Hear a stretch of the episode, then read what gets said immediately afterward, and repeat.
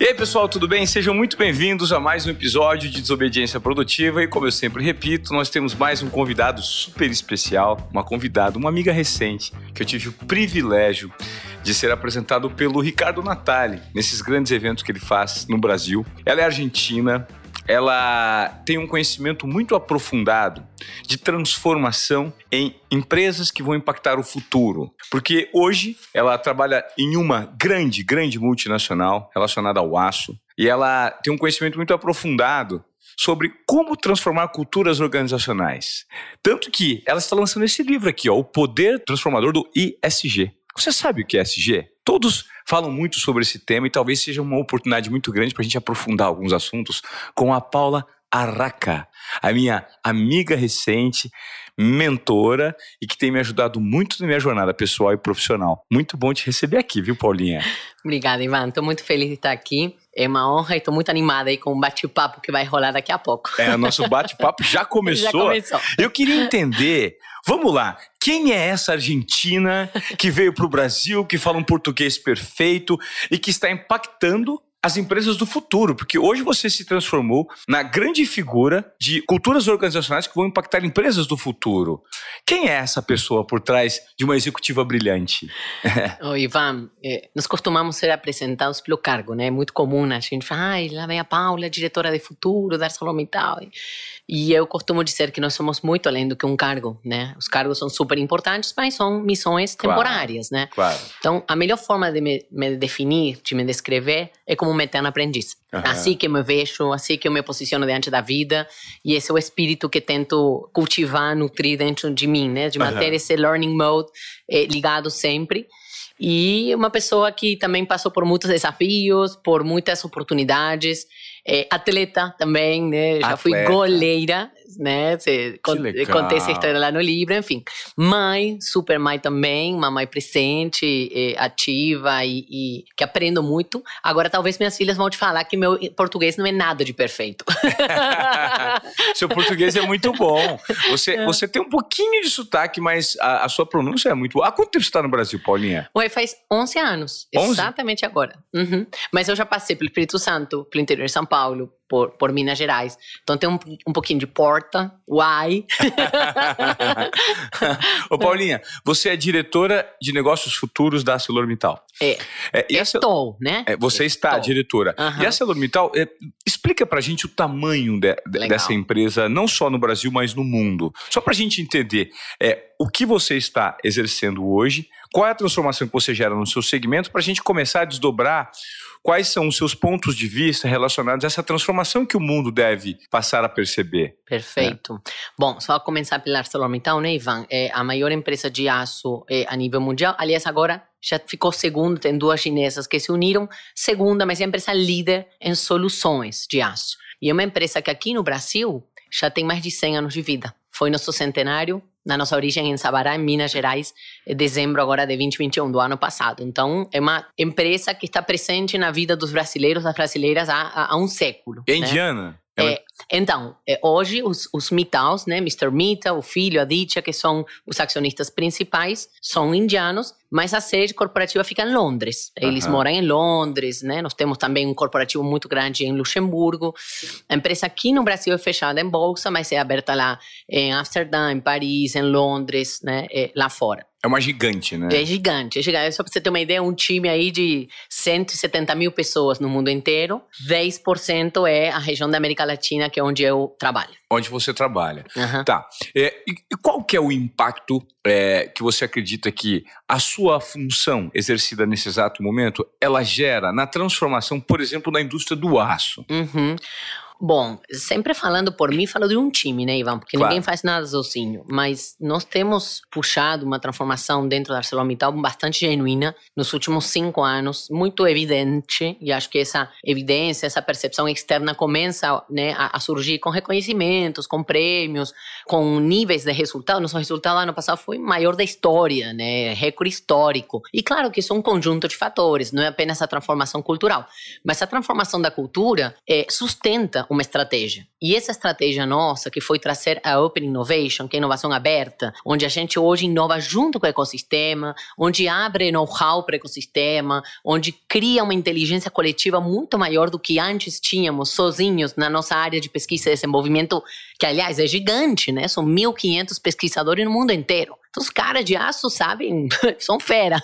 São fera. Mas de varejo, de como vender para um serralheiro, para a, a, pequena construtora. A gente vende para a maior construtora América Latina e a menorzinha, né? Então, é, é um, mercado muito grande. Você tem uma ideia, a gente atende 60 mil clientes, mais, mais ou menos, por mês, que é uma base muito grande para uma grande. empresa industrial. Então, todo esse movimento que a gente vem fazendo não teve inicialmente essa visão de influenciar o mercado. Foi muito mais um exercício é, de dentro para fora que é como de fato uma transformação genuína acontece, e muitos assim provocados, incomodados assim com essa desobediência produtiva, que é um espírito também do nosso CEO, falou, como é que vai ser os próximos 100 anos, né? E a gente se desafiando, a gente não estava passando uma crise, não estava num processo aí de de necessidade de mudança, mas a gente queria ser melhor. E aí que nos propusemos começar a, a, ser mais future ready. E respondendo sua pergunta, eu acho que influencia sim, não tenha dúvida nenhuma, principalmente porque são poucos grandes players do setor do aço no mundo e também no Brasil. Aliás, no Brasil e na região, no mundo são vários, mas aqui são poucos. E tudo que a gente faz, a nossa competitividade é muito alta, né? Os concorrentes nossos também são ótimos. Uhum. Isso vai incentivando, acho que vai elevando o nível o do nível. jogo, né? Quando você fala que a transformação, no caso, veio de dentro né, da empresa para fora para impactar o mercado, e você falou que ela não existe só entre os 1.500 pesquisadores. Isso significa você trabalhar a parte comportamental dos colaboradores? Perfeito. É, é promover um senso de pertencimento para que todo mundo esteja engajado, se sinta engajado. Isso não existia nas empresas antigamente? Passou a ser mais recorrente, Paula, na sua visão? Então, eu acho que as empresas perceberam, Ivan, que agora o colaborador tem maior opção de escolha. Então, se você pega o nosso caso, quando a gente fez o primeiro diagnóstico de cultura, o senso de pertencimento é altíssimo. Mas é altíssimo. As pessoas têm orgulho, assim, danado. Acho que é mérito uhum. de, né, dos antecessores que construíram claro. uma empresa bacana para você trabalhar. Mas isso começou a mudar. O turnover começou a aumentar, mesmo não estando em níveis alarmantes, mas é uma tendência, porque as pessoas querem, na hora que elas escolhem com quem trabalhar, não é, não é nem mais para quem trabalhar. É com quem. Elas né? pensam com quem e elas pensam em pessoas. Ah, não quero trabalhar com a Paula, com o Ivan, porque é bonitinho, porque eu gosto. É, é, as pessoas não seguem um líder ou, ou, a liderança, seguem os valores, os princípios revelados pela tomada de decisão da liderança. Perfeito. Então, eu me identifico com esses valores, fazem sentido para mim converge. Então, uma vez que o ser humano cobre a sua necessidade de pagar boleto, que todos Sim. precisam pagar boleto, aí tem um emprego. Uma vez que isso já está coberto, não, pera, vou escolher onde que eu quero fazer parte. E aí esse querer, essa vontade, a gente vê que está sendo exercitada de uma maneira mais ativa, com ideais que as pessoas procuram identificar. Pera, será que o propósito é verdade está só na parede? Será que esse propósito faz sentido para minha vida? É, é isso. E aí buscando experiência, relacionamento e valor como três elementos que fazem mexer o amperímetro na escolha de com quem que eu quero trabalhar. Experiência, relacionamento, relacionamento e valor. E valor. Isso, Isso aplica é. para clientes também. Perceba, você também é cliente, Sim. né? Você escolhe uma proposta de valor, você escolhe uma solução cada vez mais. Às vezes está no lugar, está com dor de cabeça, fala, e não, aí, eu conto uma história que aconteceu comigo, não, pô, preciso o Tylenol Baby, deu febre na minha neném e tal. Você não quer o Tylenol Baby, você não quer o, o, o ibuprofeno, você quer acabar com a febre, né? Claro. O mais rápido possível. Sim. Então, o conceito de solução é isso que nós demandamos cada vez mais, como consumidores, né? Perfeito. Então, claro. e o relacionamento, porque se você sabe como você é tratado por aquela empresa e tal, isso, isso pesa antes claro. de você ser tratado como um número, né? Sim. E a sua experiência, sem dúvida nenhuma, quanto menos atrito você tiver com eh, a empresa que está te oferecendo, você vai falar, puxa, eu quero continuar me relacionando com essa empresa que está legal, a experiência está boa e a proposta de valor uma coisa é preço, outra coisa é valor, né? Sim. Preço que você paga, valor que você leva. Claro. então aí é muito subjetivo, depende realmente da sua experiência como colaborador, como cliente e acho que de uma maneira mais ampla também como cidadãos, né? Ô Paulo, eu tô com o seu livro aqui na minha mão, eu já li um trechinho dele, né? Você tem o, o prefácio do Bernardinho, né? Que é muito próximo a você, um cara consagrado no Brasil e no mundo, né? não só pela trajetória dele, mas também como um grande líder e propagador de ideias. E eu noto aqui é, que você fala muito sobre a necessidade de se aplicar os sete Cs ao seu negócio e associá-los aos sete Ps. E você nomeia esses sete P's como propósito, princípios, protagonismo e paixão, proposta de valor, profitability, programas e performance. O que, seriam os sete Cs do seu negócio, para a gente explicar para o nosso aqui é, ouvinte do Desobediência Produtiva, é, e de que forma a gente pode talvez explicar, dar alguns insights para que as pessoas entendam essa transformação em curso no momento? Boa. Eu já te trago os sete Cs. Uhum. Eu acho que antes é interessante entender, eu gosto a pergunta do porquê, né, uhum. Ivan? Então claro. você vai ver que lá no livro, a primeira parte, eu trago um capítulo onde eu explico as transformações que estão acontecendo. O que você perguntou, né? Por que, que as pessoas se engajam ou não se engajam? A gente precisa debater mais, dialogar mais sobre os porquês e, claro. e entender eh, os motivos subjacentes, que às vezes não estão tão explícitos, tão claros, mas que estão aí, né? Aí tem sinais, tem elementos e a gente tem que aprender cada vez mais uhum. a conectar esses pontos. Então, uma das coisas que eu fui percebendo e fui ampliando um conceito de, de people centricity é que nesse momento em que as pessoas estão empoderadas, o elemento de construção de uma empresa que não seja apenas, ah, quero ser a melhor do mundo, mas que seja melhor para o mundo, passa por esse eixo de construção dos sete Cs, que começa do mais macro e vai. Do maior para o menor, Isso, né? Exatamente. Porque tem que ter algo amplo, tem que ter algo holístico para depois ganhar profundidade. E isso amplo é a causa, ou as causas que a organização defende, o impacto que ela quer causar.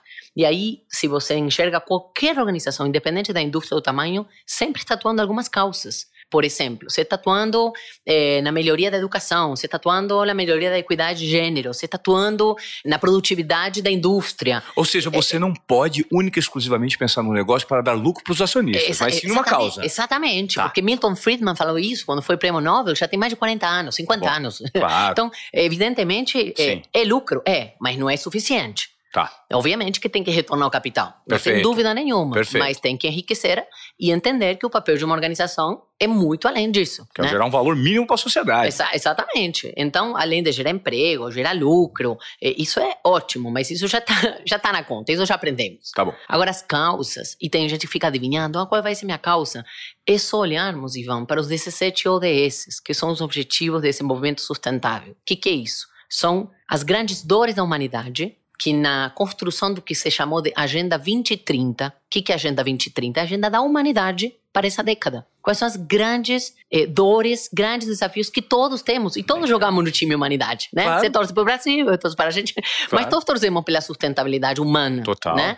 Então, identificar alguns deles, então, por exemplo, saneamento é um deles. A gente sabe que de 10 brasileiros, 5 não têm acesso à água potável, né? não tem esgoto, por pegar exemplos. Tá então, não precisa inventar causa. Vai lá e pega, puxa, o que eu estou fazendo, conversa com qual. E aí, certamente, vai identificar algum. Ótimo. Onde nós vamos encontrar isso? O empreendedor que está aqui acompanhando a desobediência produtiva, pode ser que ele fala, poxa, eu preciso de uma causa, tem que vincular meu negócio a uma transformação que faça bem para a humanidade. Exato. Onde ele acha essa lista? Vai nos ODS, procura na, no, na rede Pacto Global da ONU, tá uhum. lá, bota ODS, Objetivos de Desenvolvimento Sustentável. O Google.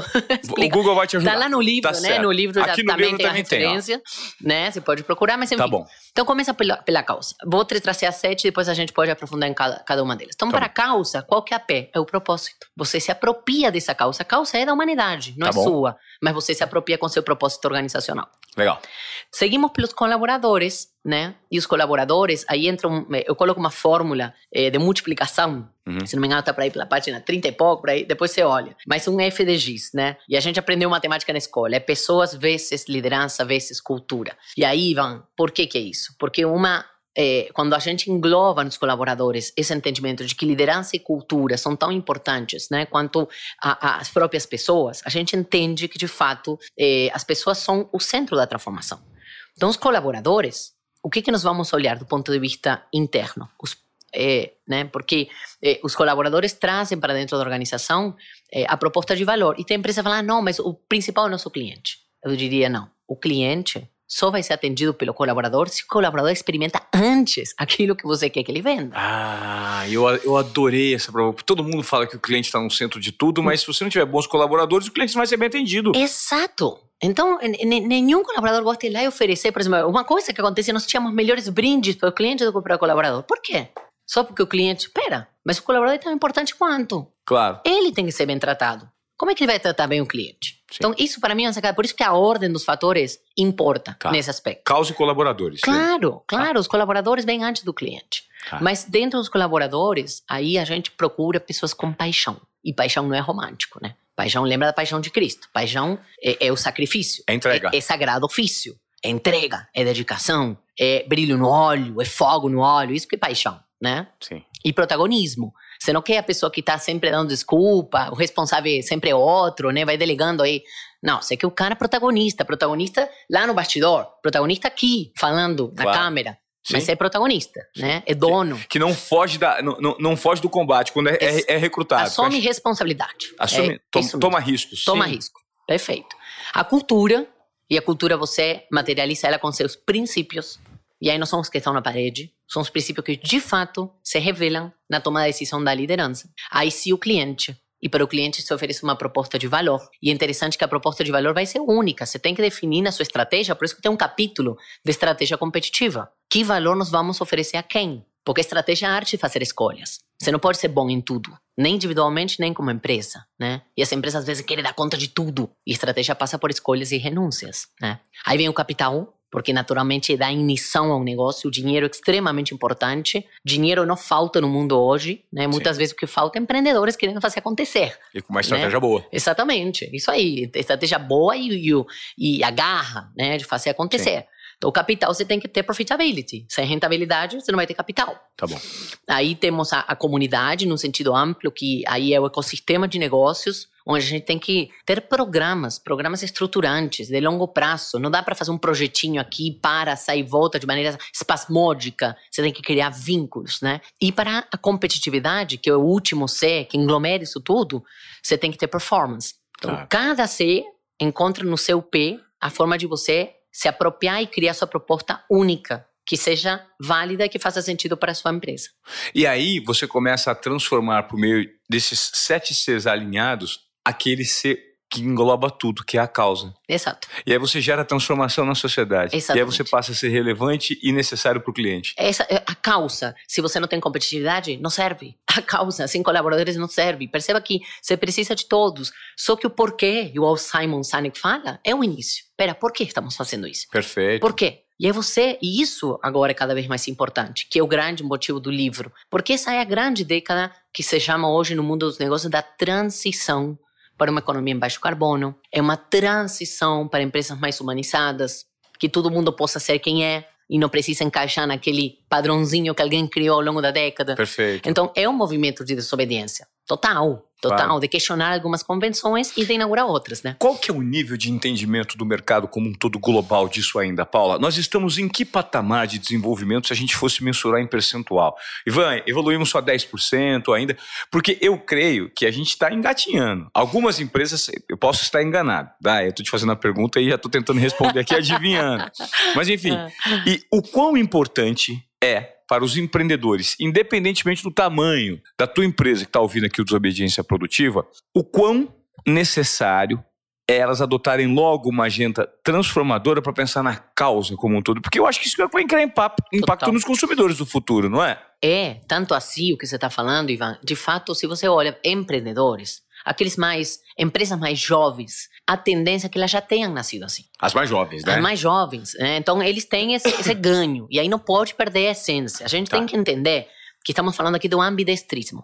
Enquanto você gerencia o dia a dia, você tem que criar o futuro. E esse é um exercício extremamente, eu te diria que até contraintuitivo. Por quê? Porque você, para gerenciar o dia a dia, você precisa repetir, repetir, repetir, repetir, padronizar, zero risco, eficiência.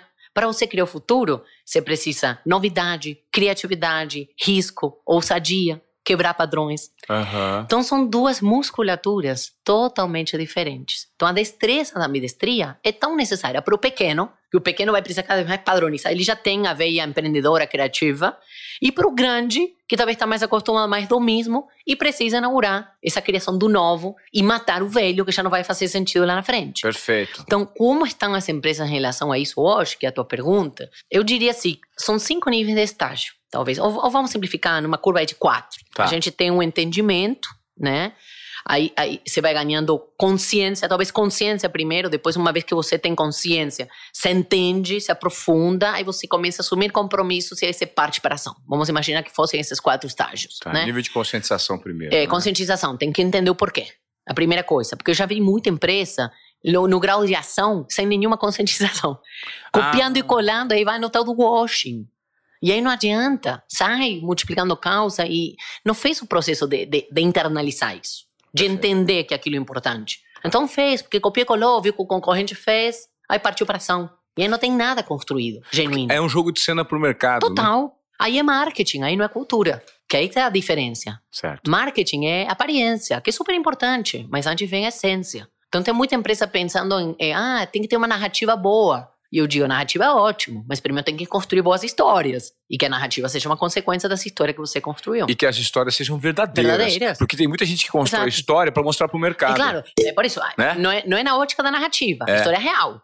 Constrói, vive, experimente crie. Aí depois cria a história, né? Conta essa história para trás no exercício de um storytelling, mas não faça só para contar. Não faça para fazer. Faça né? para fazer. Faça para fazer a diferença, é, né? Ué. É, ô, ô, Paulinha, e aí, hoje, como você, você que tem muita, né, você flutua muito no mercado, você é conselheira de muitas empresas é, aqui no Brasil e tem, creio que também fora, é, o nível de evolução ainda, você, a, a gente precisa percorrer um grande caminho, as empresas estão dando primeiro percentual, assim, não sei, não sei se é, é o que? 5% das empresas, 10, 20, tem metade das empresas? Eu ouço dizer que até 20. 20? Até 20 estão numa caminhada genuína, até 20. Por quê?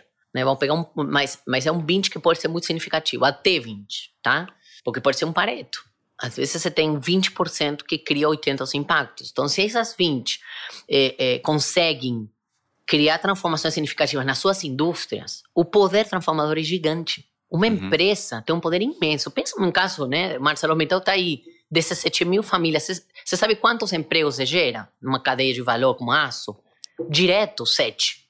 Então, você vê 20 mil, junta 140 mil. Vezes 4, uma família. Você está falando aí em 600 mil pessoas. 600 mil né? pessoas. É, é, é, muita gente. É né? muita gente que depende de... É. Direto, né? Assim. É, então, às vezes você fica esperando, oh, quem vai ser o próximo presidente, o próximo mandato. Os mandatos são quatro anos. Aí essa empresa tem uma vida de 100 anos, 20 anos, 50 anos. Às vezes elas não dimensionam isso e não assumem esse protagonismo. Por quê? Porque é arriscado, é corajoso, né? É, exige abrir caminhos que ainda não estão prontos, ainda tem políticas públicas que não estão prontas. Então, muitas vezes, empresas pioneiras vão pautando políticas públicas, né? Sim. Agora, acho que o movimento ele é muito inicial. E, e você começa a enxergar ele onde você vê lideranças conscientes. Onde você líderes que, assim, é, Dengo Chocolate, outro dia eu conheci, incrível a história, que já começa a olhar a sua cadeia de valor de maneira é, é, sustentável. Sim. Onde sabe que o desequilíbrio econômico que tem com o produtor de cacau, então fala, não, esse produtor não vai ganhar mais isso, vou levar ele para aqui. E aí eu vou fazer com que minha proposta de valor consiga rentabilizar e perenizar esse nível de patamar e vou ter esse custo. E eu não vou ser competitivo na, na questão de custo. Vai ser muito mais caro, mas meu cacau tem mais qualidade, tem menos gordura, e eu vou influenciar a política pública para mostrar que esse cacau é melhor para as crianças. E que esse chocolate gera menos gordura, obesidade. Olha a cabeça dos caras. Incrível, né? Claro. Mas eu te diria assim, eu chutei um 20 talvez porque eu sou otimista, tá no início. Tá no início. Estamos no início da jornada e a gente não pode, eh, primeiro, tentar acelerar os tempos.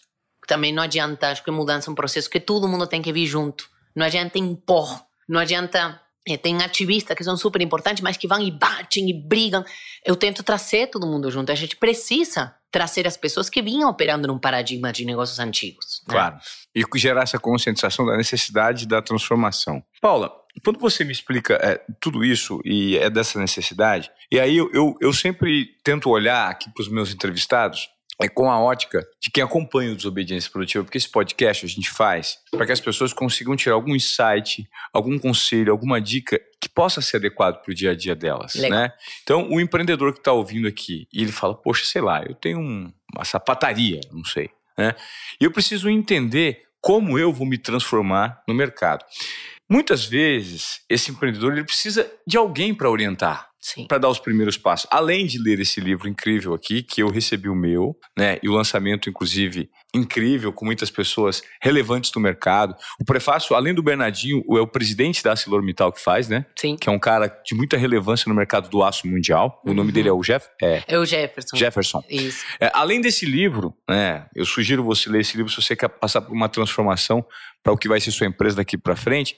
Quem tem dificuldade de receber dicas, aonde procura essas dicas? Porque eu creio que essa dor do, do, do empresário, do empreendedor hoje, ela é muito solitária. Poxa, eu queria mudar, mas eu precisava de uma orientação de alguém.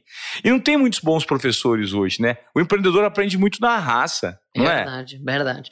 Olha, eu vejo, Ivan, que o ecossistema de negócios do Brasil, o ecossistema empreendedor, o ecossistema também de inovação, está muito vivo, está muito quente. Uhum. Então, o empreendedor tem que ficar ligado nos eventos. E eventos de empreendedorismo não é só para aprender e para encontrar mentores, mas para fazer conexões de negócios. Uhum. Então tem eventos incríveis, assim, não quero nem, nem citar aqui que eu vou, eu vou, Claro. vou, vou ficar em falta com algum deles, né? Mas são todos maravilhosos, muitos deles às vezes até eh, de graça, Aham. a grande maioria não, não são pagos. E acho que tem grandes empreendedores. Você falou dos sapatos, por exemplo. Outro dia eu estava lá com o Birman, numa palestra dele, né? Que o cara Ah. criou aquele império que é Arezzo. Então, eh, eu me ligaria, né? Se eu fosse um sapateiro, num grande empresário de sapato que começou pequeno também. Claro. E seguiria isso também, né? Seguir, seguir a pessoa. Os, Se- os- os se- aprendizados, os, os, tombos, os né? aprendizados dela, às vezes está numa live no Instagram, vê como o cara pensa, porque quando você vê o mundo dos negócios, tem um ABC que é para todo mundo igual, né? Tem, Claro. tem um back to bases, né, Ivan, que, que pereniza o negócio, não precisa inventar a roda. Que você precisa ter uma, um caixa bom, que você precisa ter custos otimizados, que você precisa diferenciar sua proposta de valor. Então, tem elementos de construção de um negócio que são basicamente replicáveis, Aham. né? que não tem barreira de entrada. Aham. Agora, o grande diferencial para mim é a capacidade de perseverança, é a persistência que esses empreendedores tiveram, clareza de propósito também, muita clareza de visão. E pensamento a médio e longo prazo, né, Paulo? Exatamente. Porque nós, nós vivemos uma sociedade imediatista, né? A Exatamente. gente quer resultados rápidos porque a gente se baliza muito com os outros por conta da- da- das redes sociais. Né? Você fala, Pô, esse cara dá certo, eu não dou certo nunca. Mas passou seis meses da implantação do, do novo modelo de negócio que você colocou na tua empresa e você já quer ter resultados. Perfeito. E, e aí, eu lembro do próprio Bernardinho que ele fala assim: a sua vontade de se preparar tem que ser maior do que a vontade de vencer. O cara que está querendo vencer, infalivelmente vai falhar. Claro, a vontade vo- de preparar tem que ser maior. Maior do que a vontade, Vontade. de vencer. Se tornar melhor, se tornar melhor. Hoje é melhor do que ontem, hoje é melhor do que ontem, hoje é melhor do que ontem. E olhar para si. Eu falo muito isso aí no Aham. livro, num capi tem um capítulo que fala da originalidade. Isso é um poder imenso. Você, Ivan, do jeito que você é. E a pessoa que quer ser igual a você, vai dar errado, né? Claro. É, é, alguns basquetebolistas tops, né? Acho que o Kobe falava: ah, você vai ser o próximo Jordan. Não, é você o Kobe. Kobe Bryant, é você eu. Né? E isso é pequeno já, quando o cara não era ainda ninguém, já tinha essa clareza. Então, ter clareza de você precisa ser você para ser um negócio e para você mesmo e você se superar cada dia é o tom básico, mas é a chave de sucesso de qualquer empreendedor, de qualquer atleta, de qualquer pessoa bem-sucedida que está focada aí na sua própria jornada. Eu adorei o que você falou sobre originalidade, porque a gente vive uma crise hoje de identidade, né, de muitas pessoas, justamente por conta desse fomento da comparação, Sim. que é o seu concorrente você pode stalkear, perseguir a todo momento e se comparar mais, porque ele sim ou não. Talvez você, ao, na verdade, em vez de modelar, você quer copiar, né? E o modelar significa, poxa, posso usar alguns termos aí que ele está usando, alguns elementos, alguns parâmetros, mas da minha maneira de fazer. Exatamente. Originalidade. Nós vivemos uma crise de originalidade na sociedade, Paulo, hoje? Ivan, a sociedade, acho que as redes sociais aumentaram a, a exposição de como as pessoas vivem ou como, pelo menos, elas contam que vivem, né? a gente hoje tem acesso, você recebe DM de gente que nunca teria acesso a você, né? Claro. Você que tem aí um público grande de seguidores.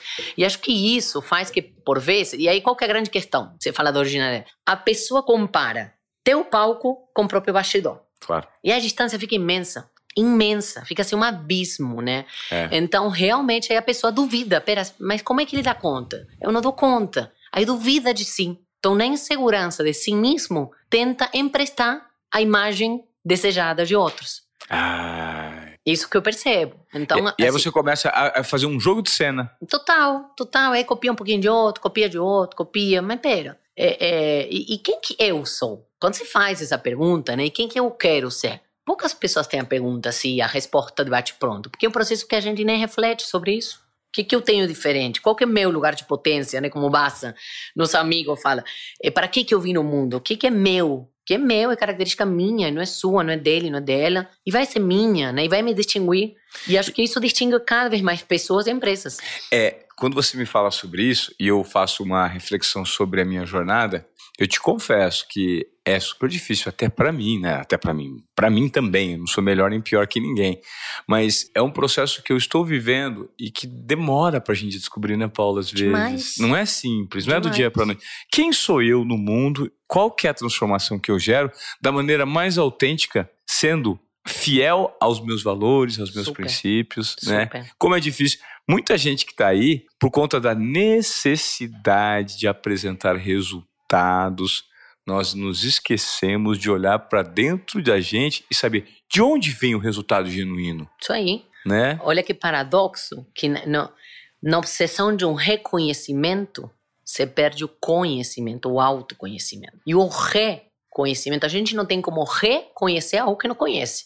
Que reconhecer é isso, é conhecer duas vezes, é conhecer de novo. E por vezes a gente perde essa conexão de fato. Outro Charmer, que eu cito ele também bastante, para mim é uma grande inspiração, que é um cara do MIT e que ele desenvolve um modelo de teoria EU justamente para explicar que dentro do mundo bânico, essa dinâmica de transformações, não dá mais para esperar questões de causa e efeito, lineares, né? Então, se você não aprofunda e entende quais são os elementos que eu preciso descristalizar para depois recristalizar em mim, eu não vou conseguir me conectar com isso não que está emergindo.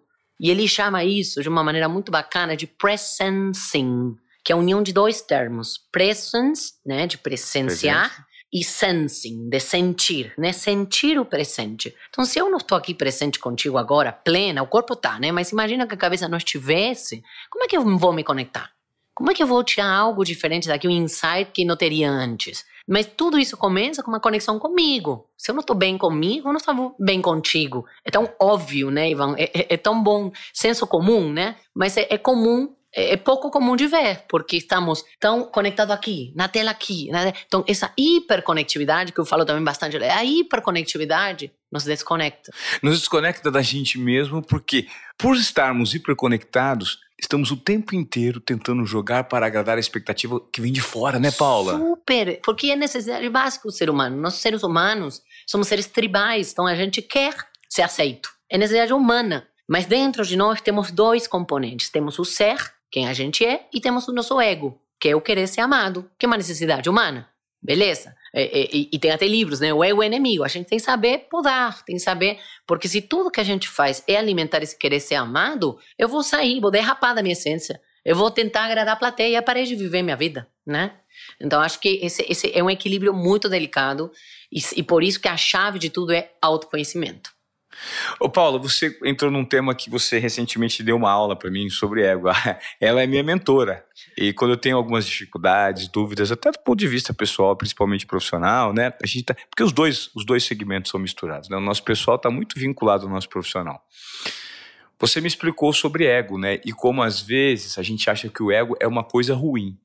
Não necessariamente. O ego ele é feito para nos proteger. Eu queria que você explicasse um pouquinho mais sobre o ego para as pessoas que estão aqui, que muitas vezes é, é, não tem a noção de como lidar. Uhum. O que, que é o meu ego, como ele me protege, como ele me prejudica. Perfeito. Eu não sou psicóloga, esclareço, para isso eu recomendo a minha irmã, psicanalista, ela que é craque.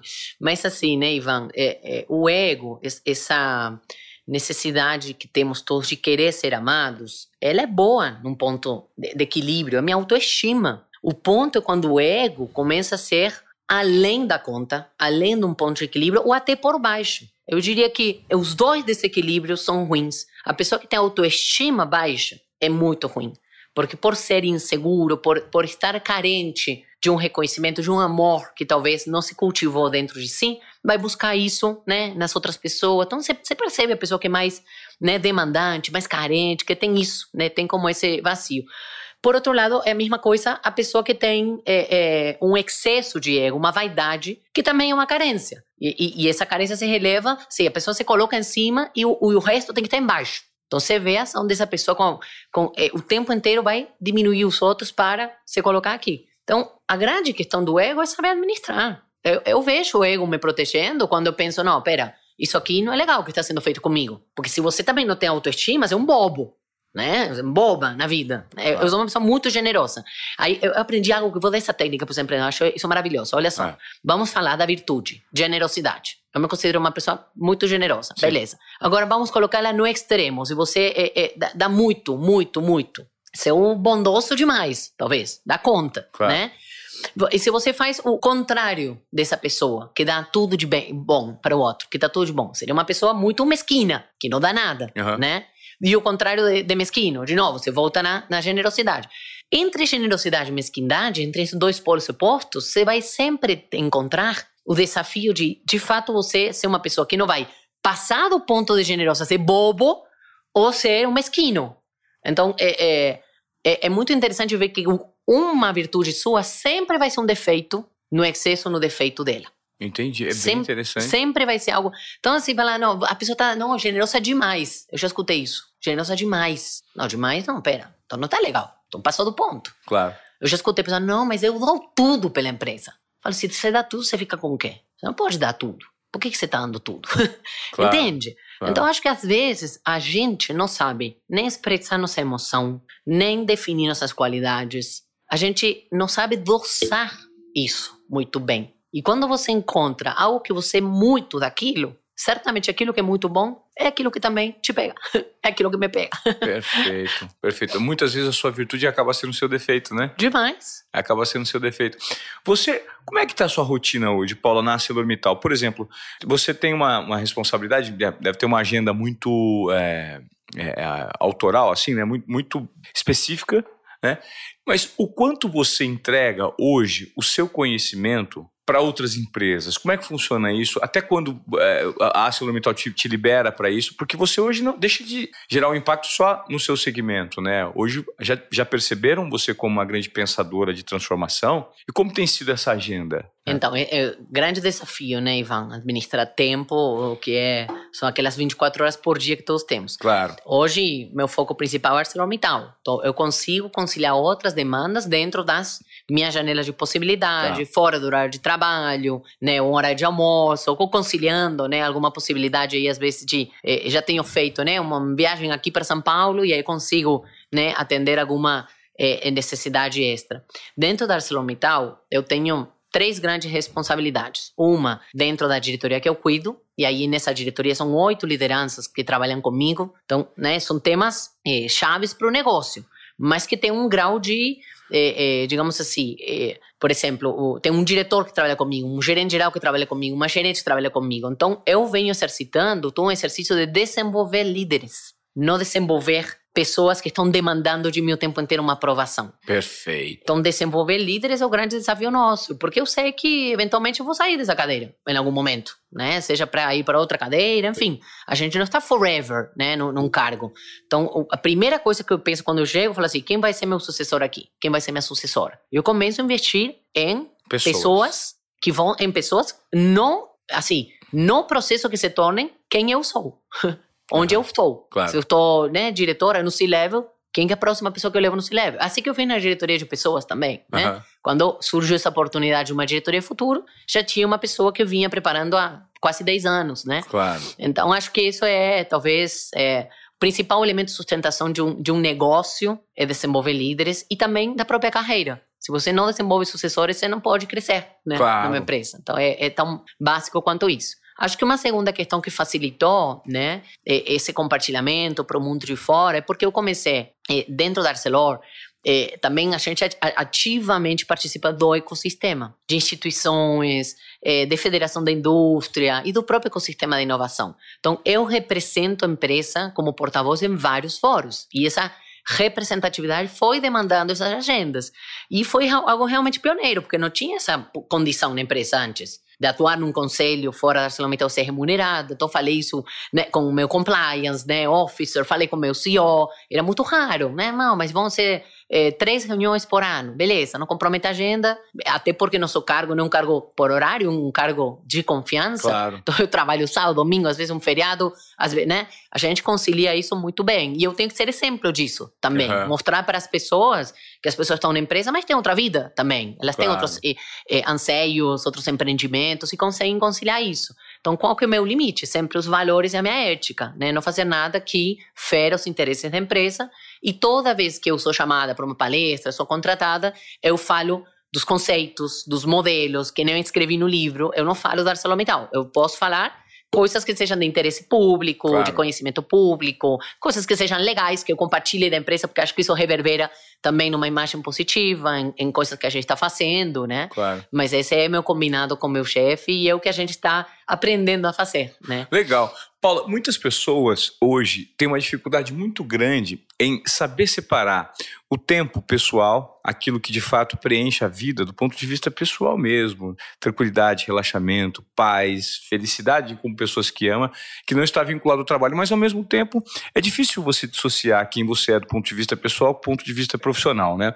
O que você pensa a respeito disso? Porque muita gente hoje às vezes acaba deixando invadir um lado do outro, né? Eu imagino que as pessoas te perguntem muito sobre isso. E o seu caso, especificamente, você deve ter, um, deve ter uma separação ali, uma, uma linha muito tênue que você faz com que o, o impacto profissional que você gera nas empresas não deixe de impactar negativamente também a sua família, os seus filhos. Super. Como separar isso, né? Oh, Ivan, essa é uma grande questão. É, inclusive, outro dia, quando eu postei do, do livro, uma pessoa falou assim: Uai, o próximo livro tem que ser gestão de tempo. Gestão de é. Brincou, né? Tipo, como é que você escreveu um livro? E olha, eu acho que além de gestão de tempo, também a gente tem que olhar gestão da energia. Porque não é necessariamente o tempo que a gente passa no trabalho, é o tempo que o trabalho passa na gente. Ai, que incrível essa frase, hein? É, acho que a pandemia deixou isso muito claro. Porque a pandemia, de repente, de um dia para o outro, nós voltamos 2 mil empregados em casa, assim, 2 mil colaboradores de um dia para o outro. As empresas do mundo inteiro fizeram isso. Uhum. E parece que o trabalho invadiu os lares, né? A gente tem que montar uma, assim, como uma. Eh, fizemos uma montagem cênica em um teatro em casa.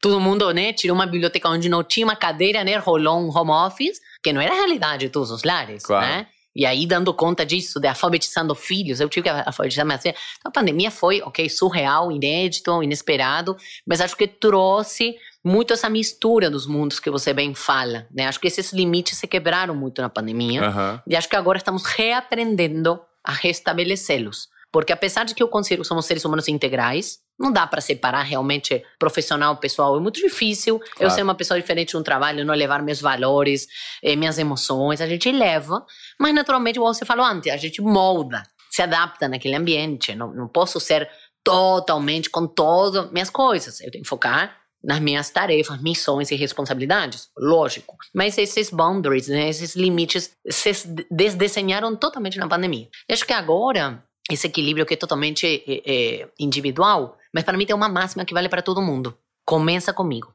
continua conosco. Isso eu aprendi as duras penas na pandemia. Eu lembro que um dia uma pessoa do meu time chegou e falou: Paula, você tá ruim, hein? Você tá tensa, sem paciência. Isso não é você. E é verdade, porque é difícil você me ver perder a paciência no trabalho. Eu sou muito paciente. E eu não estava no meu melhor mesmo, né? A pessoa me conhece, um subordinado, né? Teve confiança. Eu falei, valeu. Falei, puxa, para de chegar. E me dê esse toque. Eu tava muito mal, né? Realmente, estava dando conta da gestão de crise. Sabe quando dava conta de tudo, mas sentia que não dava conta, evidentemente, né? Enfim, eu comecei a perceber que eu começava o dia, seis horas estava conectada, dando conta de tudo, menos de mim. E cuidar de si, talvez seja a única missão indelegável. É a única tarefa que você não consegue delegar. Falei, não, tô começando errado. Primeiro eu vou cu- cuidar de mim. Aí comecei a fazer yoga, eu faço até hoje, já mais de dois anos, de manhã, 6h45 até as 8 Aí eu cuidei de mim, Ivan. Aí eu cuido da empresa, minha família, meu marido, aí eu cuido de tudo. Mas já Que cuidei de mim. legal. Isso é simbólico, mas para mim foi tão importante. Quando o dia eu não posso, que nem hoje, né? Viajei cedinho para São Paulo, já vou encontrar um momento do dia, mas faço uma pequena meditação, uma leiturinha, algo de mim para mim. E aí eu já sinto que eu cumpri, check. Agora eu vou me entregar ao resto. Nós somos engolidos pela rotina do dia a dia, muitas vezes, porque estamos o tempo inteiro entregando de acordo com as expectativas do mundo exterior, de fora. O que, que vão esperar de mim, quais são os meus resultados. E esquecemos. Como é sim, como é fácil a gente se esquecer da gente, né, Paula? Demais. O é- tempo inteiro a gente esquece. Se não, se não for muito disciplinado, a gente passa batido. Demais. E a palavra é essa: disciplina. E a disciplina, Ivan, não tem certo errado, né? Disciplina é, é- é repetição de algo. Então, é diário, beleza. É três vezes por semana, beleza. É uma por semana que eu consigo, beleza. Mas o importante é cumprir. Porque acho que isso aumenta a nossa autoconfiança. Claro. Né? Ah, Nem que seja, não, eu vou cinco minutos na academia de manhã. Mas eu vou ir cinco. Pronto. Não gerou musculatura nenhuma, mas só para eu me mostrar que eu consegui ir lá. Ah. E não abrir mão de mim. E essas recompensas, elas vão nos motivando, vão nos direcionando. E aí a estruturação do profissional acaba sendo um pouco mais fácil. A gente tem a tendência a colocar a parte profissional na frente da parte pessoal. Total. né? Só que esquece que o profissional é feito pelo ser humano. E- e- Ivan, pensa isso para mulher.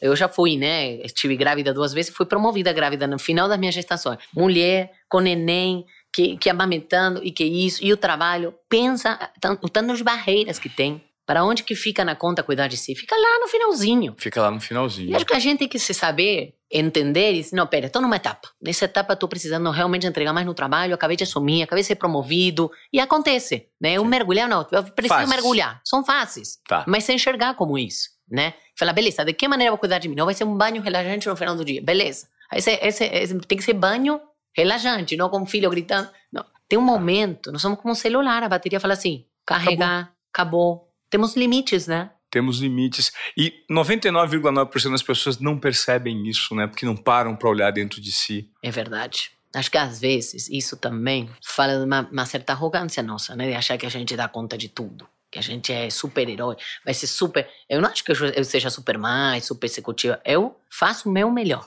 Eu dou o meu melhor. Eu aprendi a lidar com isso. Eu já fui muito perfeccionista. Pergunta para as pessoas do meu time, eu era chata pra caramba.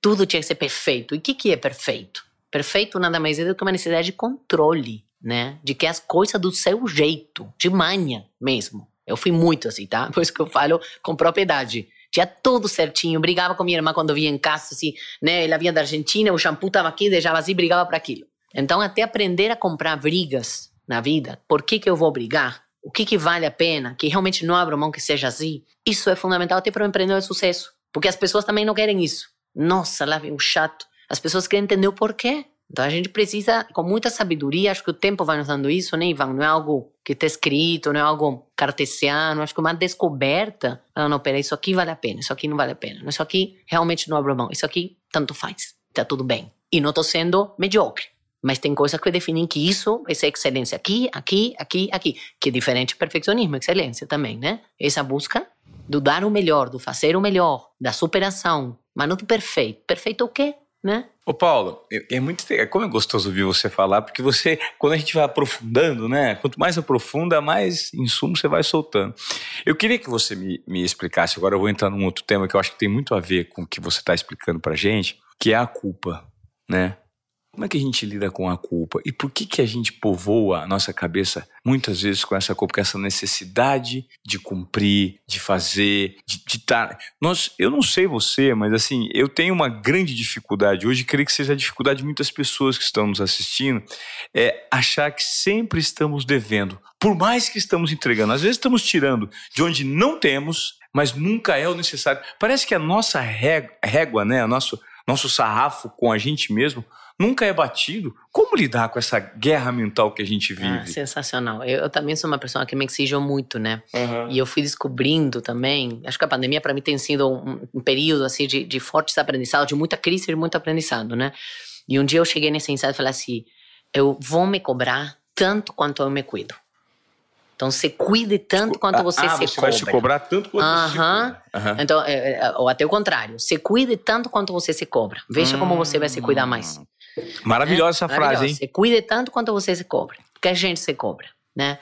É, principalmente nós, né, e conheço um pouco também da tua história, que começamos de baixo, empreendendo, fazendo, que não tivemos nada pronto, tivemos certos privilégios, sim, claro. mas é, é, a, a, vida não estava resolvida, né, não, não está nem a, ainda resolvida. Mas tem um ponto da culpa, é, acho que cabe para quem está nos escutando uma distinção, uhum. que uma coisa é culpa, outra coisa é responsabilidade, tá? tá? Culpa é a emoção que a gente sente quando nós fazemos algo errado em relação a nosso critério, nosso entendimento do que, que é o certo, o que, que é o errado na vida. Então, é um sentimento, é uma emoção que a gente sente quando a gente faz algo errado em função do meu parâmetro certo ou errado. Tá. tá. Responsabilidade, por contrapartida, etimologicamente quer dizer responsabilidade, habilidade de resposta. E aí é muito bacana, é uma palavra muito poderosa, porque ela de fato empodera porque você fala muito isso também quando eu te acompanho, não é o que a gente, não é o que nos acontece, o que a gente faz com o que nos acontece. Isso é assumir responsabilidade diante das circunstâncias. Ok, tem esse contexto, que texto que eu vou escrever nesse contexto? Então eu assumo minha habilidade de resposta ao ambiente. Beleza, vou voltar à culpa. A culpa, é, e, e, você falou da questão da sensação de dívida, é muito interessante. meus pais passaram a vida inteira com dívida. Eu, eu vivi os dois até brigando, até divórcio, por uma série de questões, mas a dívida estava muito presente, presente, presente, presente. E uma coisa que eu cresci, falei assim, dinheiro não vai ser o problema para mim. Eu não vou ter uma dívida, porque eu vivi isso em casa. Falei, eu quero quebrar esse padrão de comportamento. Isso traz muito sofrimento e era econômica. Mas imagina a culpa que eles sentiam, né, por não dar conta, por não dar conta, sempre com dívida, enfim. E aí, eu lembro numa sessão de terapia que eu estava falando com o meu terapeuta assim, eu deveria, eu deveria. Falei assim, você deveria por quê? Você quer ter mais dívidas? Perceba quantas vezes você fala, não, eu deveria ter feito, eu deveria ter feito.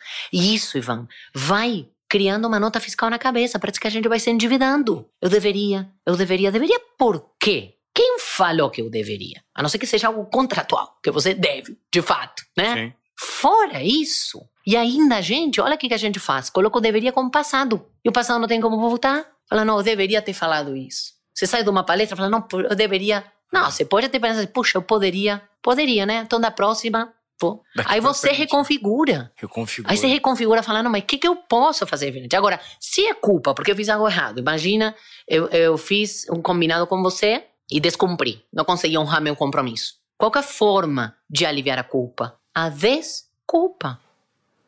Eu venho, te peço, falo, Ivan, desculpa. Eu não fiz o que a gente combinou, não consegui te entregar. Posso te entregar na segunda? Beleza, a gente faz um recompromisso. E eu vou tentar honrar o recompromisso, já que o compromisso eu não consegui. Olha que simples, olha que poderoso. Você tá vendo? Eu falei para vocês que o papo seria interessante. A Paula, além de uma grande executiva, ela é uma pensadora que provoca questões muito íntimas, muito simples que todos carregamos dentro de si e às vezes não olhamos para isso. Por isso que ela é minha mentora e ela tá dando essa entrevista no Desobediência Produtiva. Ô, Paulinha, Bom, é, vamos para a gente terminar esse bate-papo aqui, que eu gostaria de terminar, ficar um dia conversando com você. E eu, e eu graças a Deus, nos bastidores, eu, eu tenho esse privilégio, né? ter o seu contato.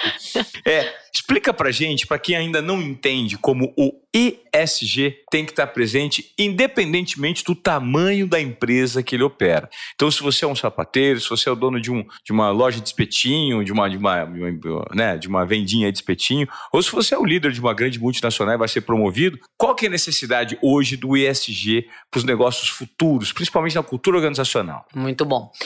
É, ESG, para quem não sabe, E é do ambiental, S do social e G de governança. E no próprio livro, né, Ivan, eu falo, na verdade, do ESG, com o econômico junto. Porque tá. eu não consigo dividir, né, conceber negócios que vão ter uma pauta de sustentabilidade se o econômico não vem junto. Claro. É totalmente indissociável. Essa pauta, que não é nova, né? A gente fala em sustentabilidade há muitos anos, décadas já, mas ela ganhou força e amplitude nas organizações, mas ela basicamente ela provoca uma transformação de conceito, que é o seguinte: até então a gente falava em responsabilidade social, ah, vou fazer um projeto, vou contribuir algo a mais, era tudo acessório. Hoje não mais. A gente não fala pensando em negócios future ready, em negócios que tenham uma área de sustentabilidade, um relatório de sustentabilidade. A gente vê negócios sustentáveis, que tragam a sustentabilidade como uma qualidade inerente, uma lente que você enxerga seus negócios das diferentes perspectivas e fala, não, ambientalmente isso é sustentável, socialmente sustentável, economicamente e do ponto de vista da transparência da governança.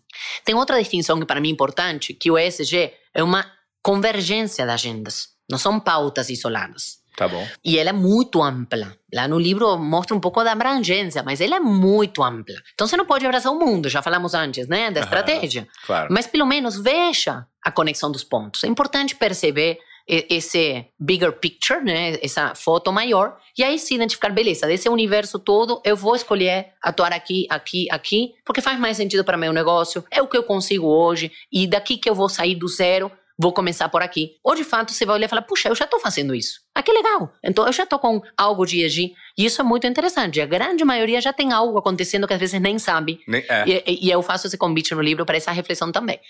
E acho que o terceiro ponto, é, é, Ivan, é essa virada de falar assim: ah, nós queremos ser a melhor empresa do mundo, aí você quer matar o concorrente, né?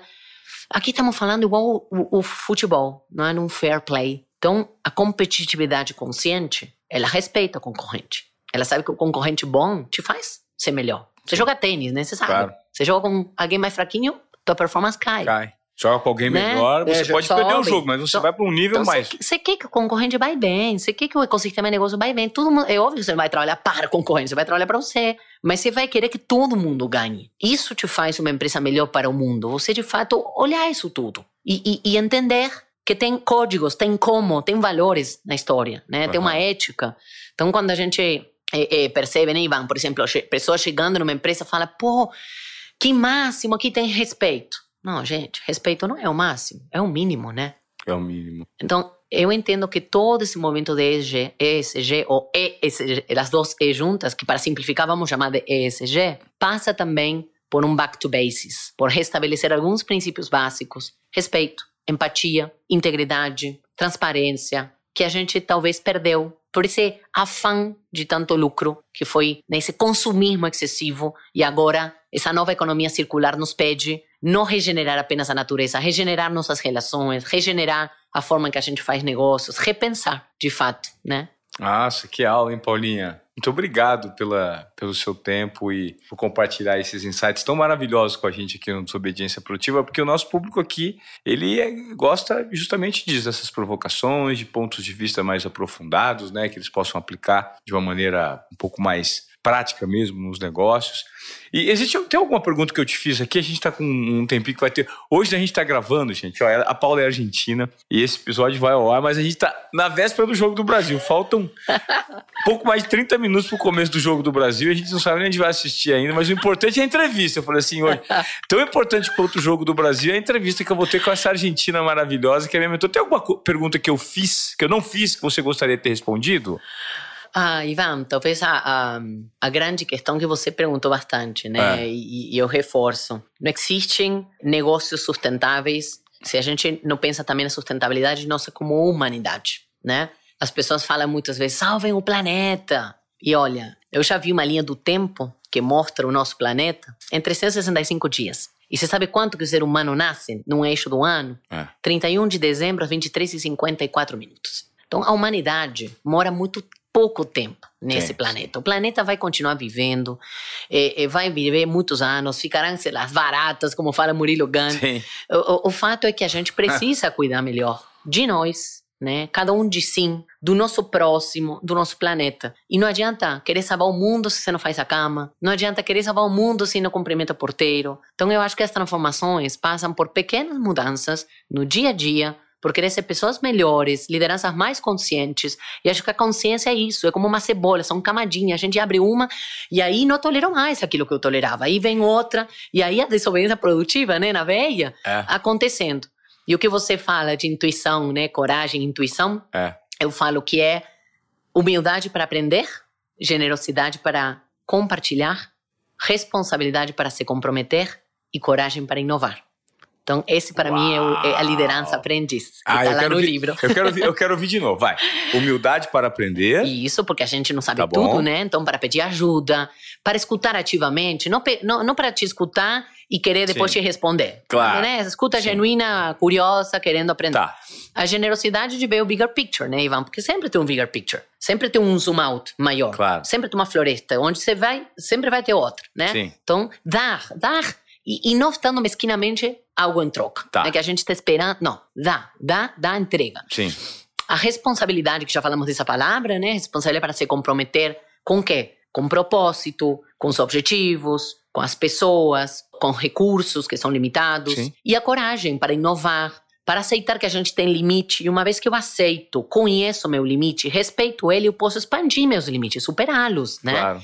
E a gente pode, nesse processo, errar e tá tudo certo, né? Desde que isso esteja nos permitindo nos tornar melhores. E qual que é a grande sacada para mim? É distinguir. O paradigma tradicional era o seguinte: a gente via muito, ainda vemos nas empresas, gerente chega nesse período do ano, né? Final do ano, já planeja 2023, chega e fala, pessoal, e aí, qual o orçamento aprovado? Tá. O que, que nós vamos fazer ano próximo? O que dá para fazer com esse dinheiro aí? Aí a gente começa a pensar, não, uma liderança de futuro, a primeira pergunta que faz é assim, o que, que nós queremos? O que, que nós queremos conquistar? O que, que nós queremos atingir? A segunda pergunta é, o que, que nós precisamos? Claro. Porque os recursos são limitados, Sim. por natureza. Então, o gestor tradicional que começa pelo recurso vai ter ações totalmente limitadas, mais do mesmo, né? Claro, você pode falar, não, mas o que, que precisamos é mais do que a gente é, a gente não consegue isso tudo. Beleza, coloca numa linha do tempo, corre atrás. Claro. Recurso não falta, investidor não falta. Legal. Gente, viram aí que aula, né? Eu gostaria de pedir encarecidamente, se vocês vieram até aqui nesse episódio, que vocês, por favor, compartilhem para que a voz da Paula Raca aqui no Desobediência Produtiva seja amplificada, né? Foram temas super interessantes do ponto de vista pessoal, profissional, corporativo, individual que nós tratamos aqui. Eu não sei vocês, mas eu aprendi bastante hoje em mais um bate-papo que eu tive com a Paula, dessa vez gravando. Paulinho, eu gostaria de te agradecer assim, ó, imensamente pela, pela sua generosidade. Talvez essa seja a palavra quando eu olho para você. Você é muito generosa, né? Por conta dessa generosidade, eu creio que você tem muito.